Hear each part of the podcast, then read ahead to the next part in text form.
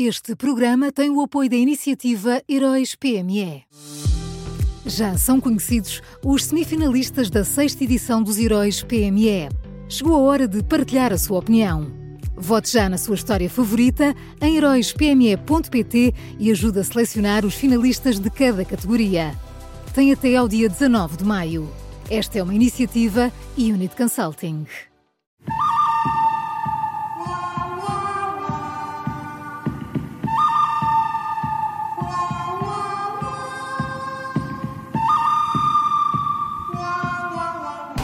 Começa agora a nova edição do Bom, Mau e o Vilão da Rádio Observador, sempre com o Miguel Pinheiro. Fala, Miguel, bom dia. Bom dia, bom dia. Oh, oh Maria João, Sim, tu sabias Oi. que o trailer do Sargento na Cela 7 Está Já foi-. Já foi já foi lançado. o- o- e foi ouvido mais de 30 mil vezes em poucas horas. Uh, foi ouvido por mais de 30 mil vezes. hein? Portanto, Fantástico. Sim, muitos e, é um número que pessoas. não vai parar de crescer.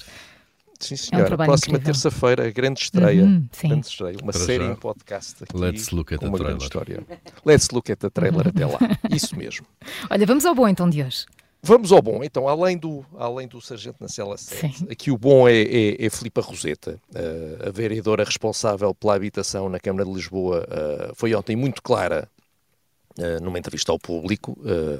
Disse que em Lisboa não vai haver eh, arrendamento forçado eh, de prédios devolutos. eh, em primeiro lugar, porque os serviços da Câmara estão mais preocupados em conseguir aplicar o PRR e, e- e- e o Presidente até diz que isto é o grande desígnio nacional do qual depende o futuro do Governo e, portanto, a Câmara também está empenhada nisso. Em segundo lugar, porque sendo o maior senhorio da cidade, com 13 mil edifícios públicos a precisarem de reabilitação, a Câmara não vai entrar em casa dos outros para resolver problemas, foi a expressão usada por Filipe Roseta, vai preocupar-se com os seus 13 mil eh, eh, focos, como se costuma dizer, Eh, grande palavra. Em terceiro lugar, porque a proposta do Governo, segundo uh, Filipe Roseta, vai fazer com que acabe tudo em tribunal, com toda a gente a protestar com toda a gente, e por isso não, não vale a pena haver um roteiro destes.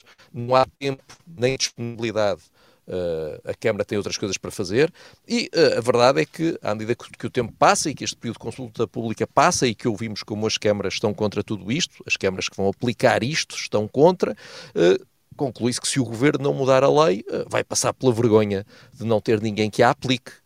Vai ser a tal lei que vai, se calhar, ser emoldurada para António Costa ou a ministra Marina Gonçalves porem no seu, no seu, no seu gabinete. Eh, Mas era uma vergonha evitável se o Governo tivesse feito o básico, que é falar com os municípios antes de, de avançar com a proposta, não é? já que são Oh, eles Paulo, que vão aplicar esta parte. Quem tem maioria absoluta não precisa falar com ninguém. Pois, e os sete anos não deram decidido. tempo. Não houve tempo em sete anos para fazer essas consultas. Pois, com certeza. O bom é Filipe Roseta e quem é o mau? Olha, o mau é o, Sindicato Nacional do Pessoal de Voo da Aviação Civil. Uh, pelos vistos, uh, ficámos a saber ontem, a TAP tem um infantário. uh, as coisas que se descobrem quando se começa a falar de empresas públicas. E como a Segurança Social exige que esse infantário passe por obras para ter licenciamento, a administração da, da companhia decidiu encerrá-lo.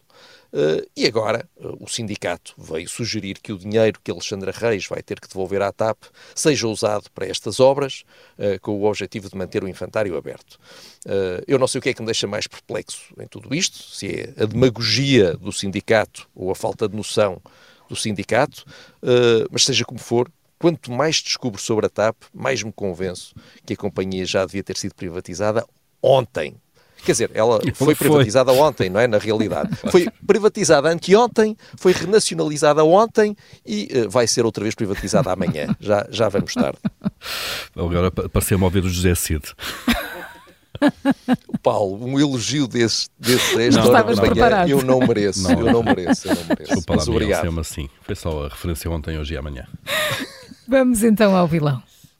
Olha, o, o- vilão é Marcelo Rebelo de Sousa, o Presidente da República. eh, passou os primeiros sete anos do seu mandato a defender o governo dia sim, dia sim. Eh, o Presidente da República que fez mais declarações em toda a história dos Presidentes da República. Eh, ocupou nove décimos do seu tempo a defender o Primeiro-Ministro António Costa.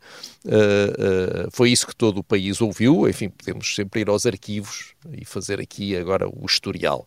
Uh, agora, subitamente, na comemoração do seu sétimo aniversário em Belém, Marcelo Rebelo de Sousa deu, deu esta entrevista de que temos estado a falar esta manhã e que vamos continuar a falar, uhum. onde disse que a atual maioria é requentada e cansada, disse que o primeiro ano do governo foi perdido. Olha, eh, descobrimos agora.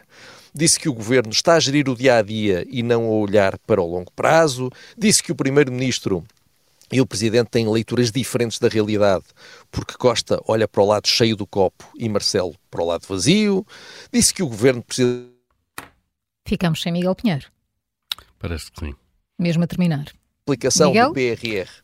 Sim, sim. Ficamos Perdemos no meio, no Perdamos... copo meio cheio, meio sim. vazio, talvez. Sim, Sabes porquê? Porque eu também me perdi no meio de tantas críticas de Marcelo Rebelo de Sousa uh, uh, ao Primeiro-Ministro. Foi de alto a baixo, da esquerda à direita, tudo. E eu ouvi, eh, de facto, estas críticas todas e cheguei a, uma conclusão: é que eu, eu, sei que isto vai ser uma revelação para todos os portugueses que nunca tinham desconfiado disto, mas enfim, é que uma coisa é o que Marcelo nos diz todos os dias, outra coisa é o que ele realmente uh, pensa.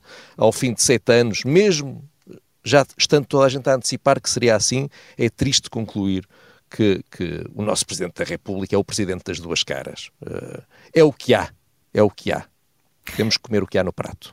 Vamos então ao resumo. Bom desta sexta-feira, Filipe Roseta, uma ao Sindicato Nacional do Pessoal de Voo da Aviação Civil e o vilão de hoje é Marcelo Rebelo de Sousa. Foram estas as escolhas do Miguel Pinheiro?